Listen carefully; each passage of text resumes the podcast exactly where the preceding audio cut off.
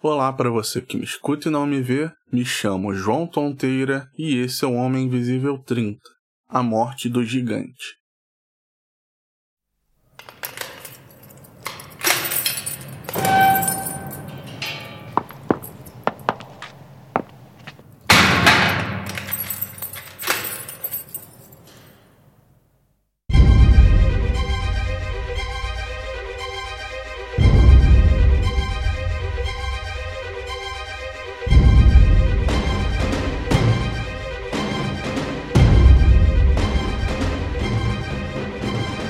3 do novo calendário após a tragédia anunciada.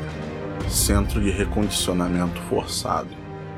O gigante que foi acordado na Revolução para ser a salvação foi morto após alguns confrontos.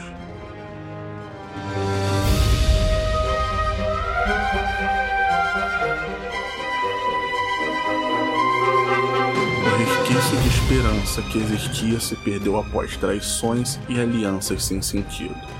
Mais entraves aconteceram.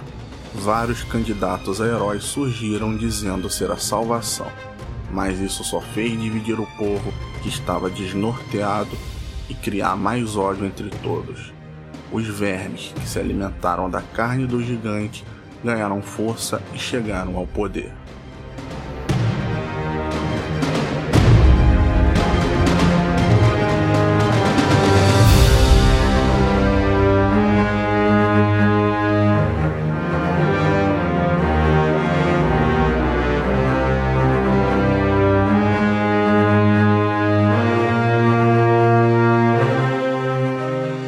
Parasitas que nunca tiveram relevância de tão insignificantes foram se multiplicando até virar uma maioria com o poder de destruir igual a uma praga. O presente é um caos, o futuro sombrio. Uma meba governa. Suas ideias se espalham rápido entre seus fiéis seguidores, que usam de violência para impor suas opiniões. Dizem que é necessária a truculência para proteger a família tradicional e a nação por isso perseguem seus opositores. É um falso moralismo. É tudo por um bem maior.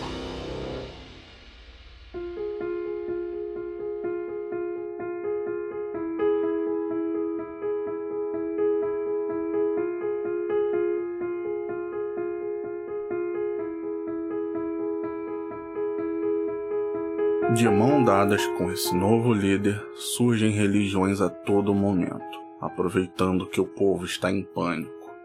Aproveitam essa oportunidade para sugar o pouco dinheiro e fé que as pessoas têm, oferecendo uma falsa sensação de paz e conforto.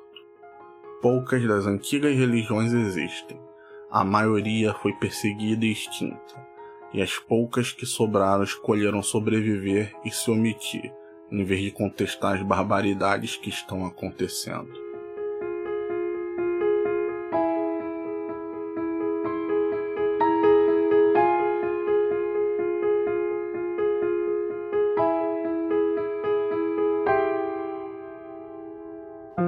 Informações são controladas e modificadas.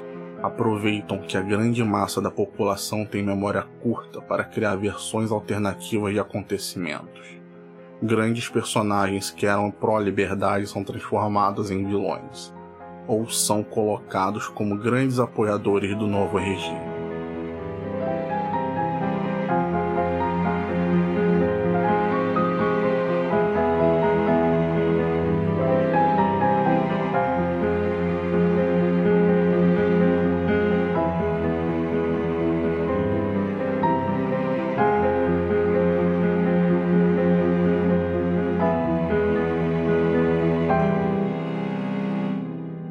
Estou confinado no recondicionamento há um ano ou pelo menos é o que acho. Embora de vez em quando pense que estamos num grande jogo de tabuleiro sendo controlados por sádicos que dão risadas enquanto as pessoas são torturadas e mortas, começo a duvidar se realmente não sou culpado e estou recebendo o que mereço, pois foi a maioria que escolheu estar nisso tudo.